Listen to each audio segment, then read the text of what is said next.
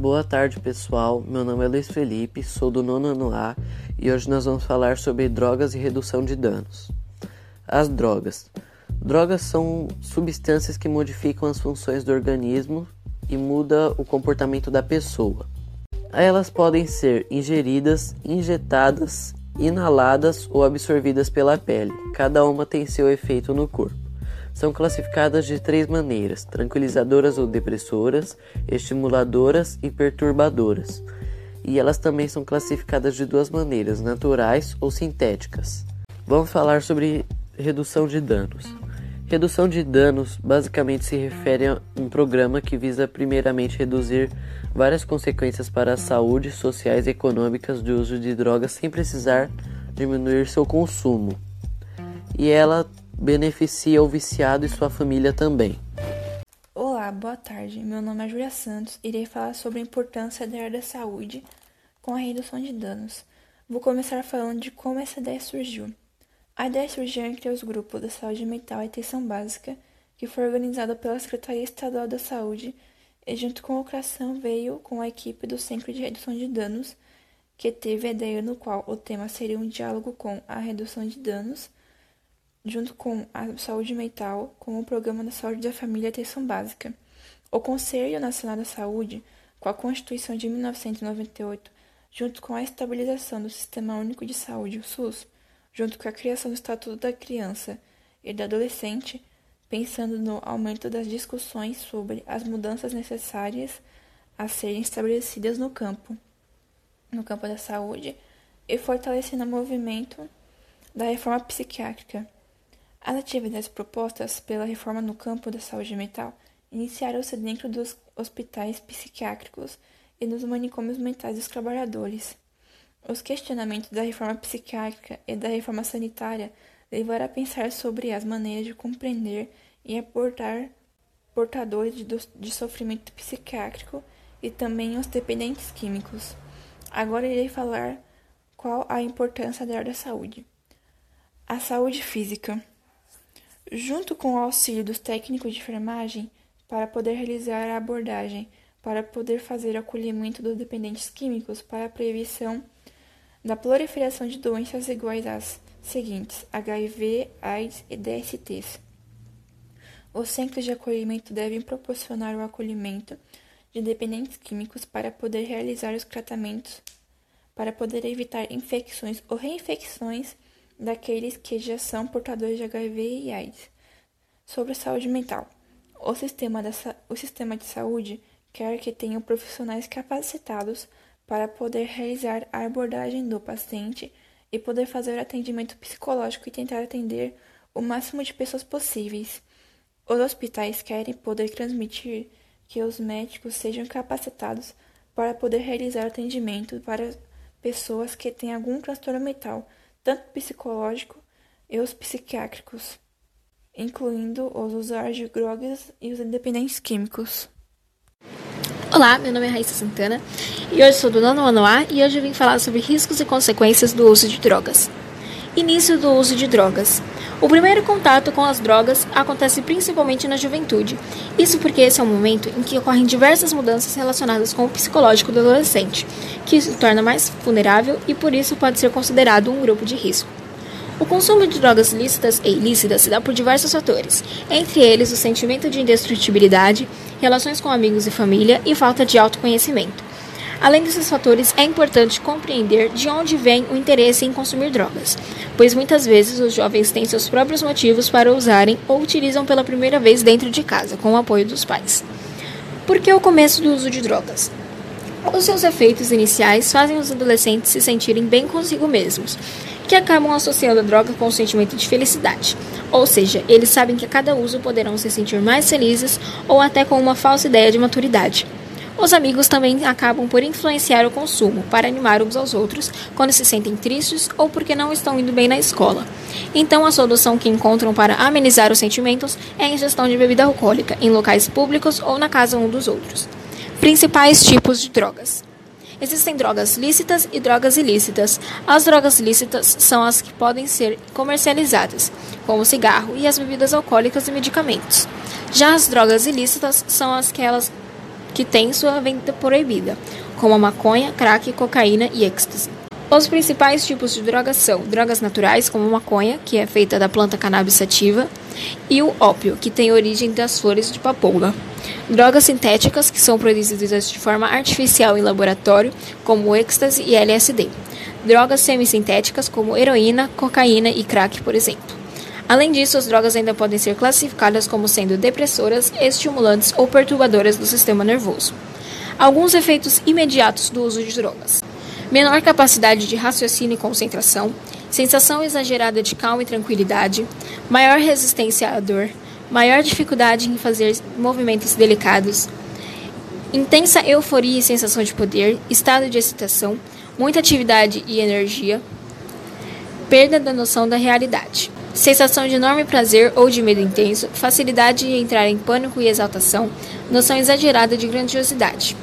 Efeitos a longo prazo do uso de drogas.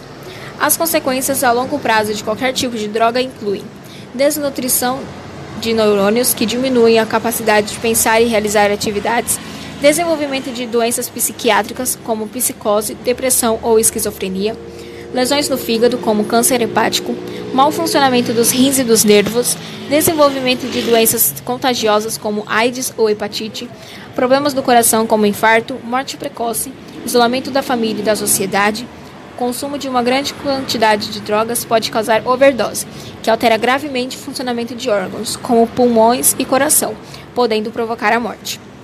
Sintomas de overdose. Alguns dos primeiros sintomas de overdose incluem agitação, convulsões, náuseas e vômitos, alucinações, sangramentos, perda da consciência e, quando não há socorro médico, pode ser fatal.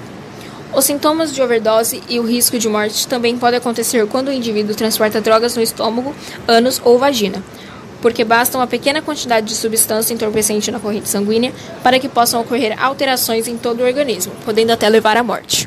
Olá, meu nome é Lucas Oliveira Silva e hoje eu irei falar sobre as iniciativas governamentais contra o uso de drogas nas escolas. Agora eu irei iniciar a minha fala sobre a conscientização ao uso de drogas. O consumo de drogas vem crescendo cada vez mais a cada dia, pois ela não escolhe a região ou o nível social e também porque ela está em todos os lugares e, infelizmente, é a nossa realidade. Existem muitos fatores que podem ser atribuídos a este aumento de consumo, e um deles é a forma de como é passada a informação sobre a droga e para quem a recebe. A prevenção do uso de drogas é muito importante para evitar os riscos e danos que ela pode causar ao indivíduo. Hoje em dia temos nas escolas aulas sobre como prevenir e evitar as drogas, e essas aulas nunca devem ser deixadas de lado ou explicadas de uma forma fora de contexto.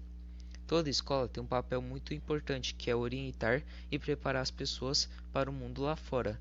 Por isso, as escolas sempre trabalham formas de prevenção às drogas lícitas e ilícitas de uma forma que passe as informações necessárias para os alunos, instituições e sociedade em si. É uma maneira de sensibilizá-los em um ambiente próprio. Falar sobre drogas é um assunto muito delicado, pois geralmente são discussões infladas, pré-julgamentos ou preconceitos que levam a problemática sem, no entanto, conseguir dominá-la. Essa temática precisa ser muito bem trabalhada e debatida nos ambientes escolares para a coordenação de políticas sobre drogas. E por último, eu irei falar sobre dois programas de prevenção ao uso de drogas, chamados Jovens Construindo a Cidadania, JCC, e Jovens Brasileiros em Ação, JBA. Esses dois programas são voltados para os jovens do ensino médio, com a idade de 15 a 18 anos, e esses projetos são feitos para orientar os jovens a praticarem boas ações, principalmente voltadas à cidadania e liderança. Hoje, o JCC conta com 13 policiais militares orientadores que estão atuando em 12 municípios do estado de São Paulo. Somente em 2012 formou educando 34.400 jovens. Já o JBA que foi um projeto criado pela Polícia Militar de Sorocaba, já formou mais de 8 mil jovens, e esta foi a minha colaboração neste trabalho de autoria. Olá, meu nome é Henrique Ferreira e eu vou falar sobre as iniciativas governamentais contra o uso de drogas. As políticas públicas, programas e órgãos Na União, estados e municípios, incluindo o Judiciário e o Ministério Público, estão desarticulados, pulverizados e não foram redes eficientes e integradas, essenciais tanto à prevenção e repressão quanto o tratamento e reinserção social. A vontade política do poder público para enfrentar o problema também foi questionada, já que os recursos, além de insuficientes, muitas vezes não chegam aos seus objetivos. Dos 410 milhões anunciados pelo governo em maio de 2010 para combater o crack, por exemplo, apenas dois terços foram aplicados até o momento.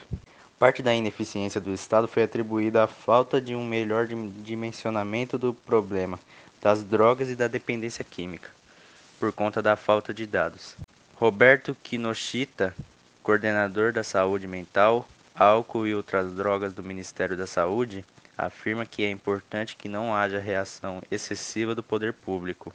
Senadores, médicos e especialistas concordam que o Estado precisa trabalhar a questão das drogas lícitas e ilícitas paralelamente é, como tabaco e principalmente bebidas alcoólicas, facilmente acessíveis e alvo de propaganda.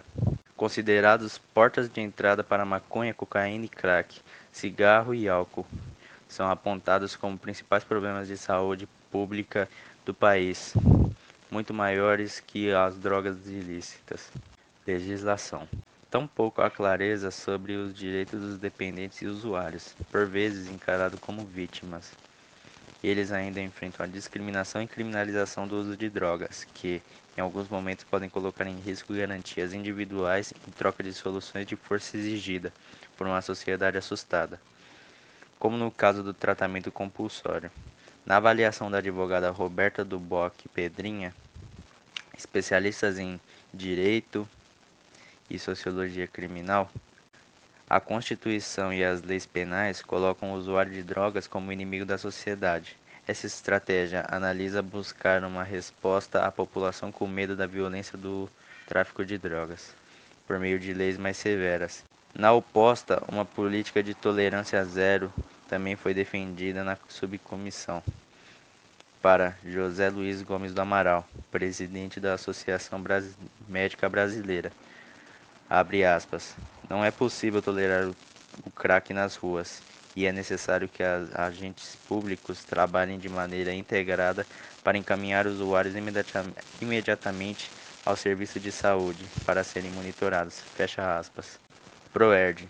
O programa DARI barra ProERD tem liberado as ações de prevenção ao abuso de drogas através dos esforços colaborativos entre a Polícia Militar, o sistema de educação e as teorias científicas sobre a prevenção são certamente o, o diferencial desse programa.